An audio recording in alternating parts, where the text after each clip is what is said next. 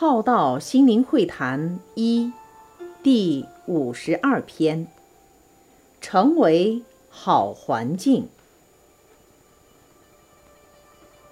人是最重要的环境，这个环境可以影响人。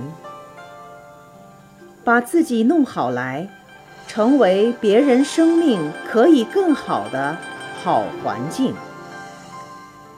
当义工，就是要成为课程中的好环境；当父母，就是要成为家庭中的好环境；当朋友，就是要成为朋友圈中的好环境；当员工，就是要成为公司里的好环境；当同修，就是要成为共修中的。好环境。